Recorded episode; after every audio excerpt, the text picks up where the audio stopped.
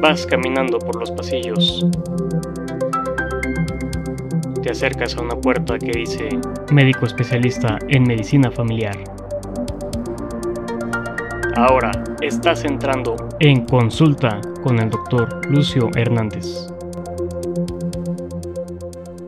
Este va a ser un episodio corto debido a que estoy cruzando por una enfermedad de garganta. Ya antes hemos escuchado a personas decir de repente que los médicos también tenemos derecho a e-, enfermarnos. Sin embargo, la enfermedad como tal no es un derecho, es algo natural, como ya lo comentaba en un episodio previo. Este episodio muy corto para evitar los excesos de tos es para comentarles qué hacer en el caso de un ataque de asma para aquellos que son asmáticos. Lo primero que debemos de saber es que el salbutamol es el medicamento de rescate en caso de asma en forma de inhalador. Usualmente el inhalador es de color azul. Así que al tener un ataque de asma uno debe de sentarse derecho para tratar de mantener la calma. Luego hay que eh, realizarse una inhalación cada 30 a 60 segundos, entre ellas hasta llegar a 10 inhalaciones. Este es el tratamiento que uno puede hacer en casa o en el camino hacia el hospital donde pueda ser tratado para la crisis asmática. Sé que el salbutamol regularmente se indica de a dos disparos cada ocho horas, sin embargo, cuando estamos hablando de una crisis, estamos hablando de un asma descontrolado que puede poner en riesgo la vida. Así que no tengas miedo en utilizar el salbutamol hasta 10 dosis, un disparo cada 30 a 60 segundos, solo en el caso de la crisis. Luego, cuando yo veo pacientes que tienen una crisis asmática, me gusta preguntar y pedirles que realicen la técnica de inhalación del medicamento enfrente de mí para poder revisar si realmente el medicamento se lo están administrando de manera correcta, ya que muchas veces la falla al tratamiento con los inhaladores en el caso del asma es debido a que las personas no fueron entrenadas adecuadamente en cómo usarlo y lo realizan con una mala técnica. Si tú tienes la duda sobre si utilizas una mala técnica para el tratamiento de tu asma, puedes buscar videos en YouTube acerca de la técnica correcta del uso de inhaladores o preguntarle directamente a tu médico de urgencias o a tu médico de cabecera. Ahora voy a intentar describirte cuál sería la técnica adecuada para el uso del inhalador. Primero hay que saber que el medicamento que está dentro del inhalador está en forma de polvo, por lo que se debe de agitar para que se mezcle con el gas y salga de manera uniforme al momento de realizarse el disparo, ya que si no lo agitas corres el riesgo de que solo salga gas y no salga nada del medicamento. Entonces, mientras que te preparas para realizar la técnica, agita el inhalador con un movimiento firme de la muñeca.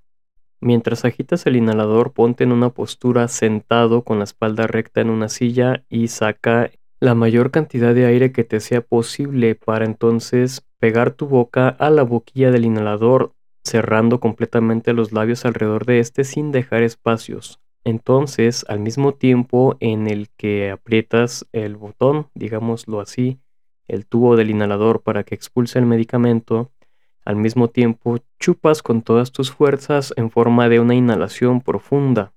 El objetivo de sacar el aire lo más que puedas antes de hacer la inhalación es que al momento de absorber el medicamento pueda llegar hasta el fondo de tus pulmones.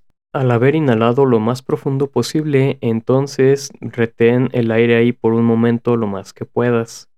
Y luego puedes respirar de la manera más normal que puedas. Todo este ciclo de agitar, sacar el aire, pegarte la boquilla, presionar el inhalador y hacer una inhalación profunda y retener un poco el aire se considera un solo disparo. Luego de realizarlo, si se te indicó realizarte dos disparos, entonces debes de repetir la misma técnica para el segundo disparo. Un error común que a veces cometen los pacientes al momento de ponerse su inhalación es no hacer las inhalaciones profundas como se debe o ponerse los dos disparos inmediatamente eh, en el mismo técnica de inspiración. Otro punto importante que debes de saber acerca del salbutamol es que su principal efecto es abrir el pulmón y un efecto que también tiene es acelerar el corazón y es un efecto normal del medicamento. Así que si tú te estás haciendo inhalaciones de salbutamol y no sientes que se te acelere el corazón, entonces es probable que no te estés realizando la técnica correcta debido a que el medicamento no se está absorbiendo lo suficiente y por lo tanto no tiene el efecto que debe de tener y hay que revisar esa técnica. Si al momento de realizar tu técnica de inhalación notas que no pudiste realizar la aspiración profunda, sea porque desde el principio no sacaste el aire como debías o porque te dio un acceso de tos, entonces esa atomización puedes tomarla como no efectiva, por lo que no deberías de contarla y puedes repetirla sin problema. Esto es porque ese medicamento que te pusiste probablemente se quedó en la boca, en la garganta y no llegó hasta el pulmón. Entonces, te lo repito porque este es el objetivo de este episodio y porque es muy importante ya que puede salvar vidas.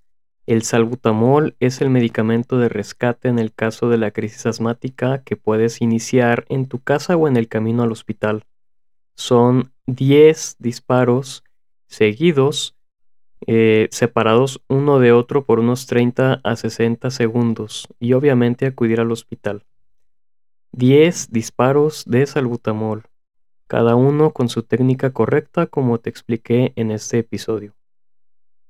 Por hoy hasta aquí dejamos este pequeño episodio que hago mientras estoy enfermo y no lo comento nuevamente, no deseo que sientas algo de lástima por mí, ni mucho menos, simplemente que sepas que los médicos también somos personas y también podemos enfermarnos. Recuerda que la salud es efímera y hay que cuidarla, y qué mejor manera que manteniéndonos informados. Muchas gracias por la escucha, nos escuchamos en el próximo episodio y hasta pronto. La información vertida en este podcast es para educación y entretenimiento. No representa una recomendación médica y en ningún caso deberá ser utilizada para diagnóstico o tratamiento de enfermedades. Si usted o algún conocido tiene algún problema de salud, consulte a su médico. De ninguna manera al escuchar, leer, enviar correos o interactuar en redes sociales con mi contenido establece una relación médico-paciente.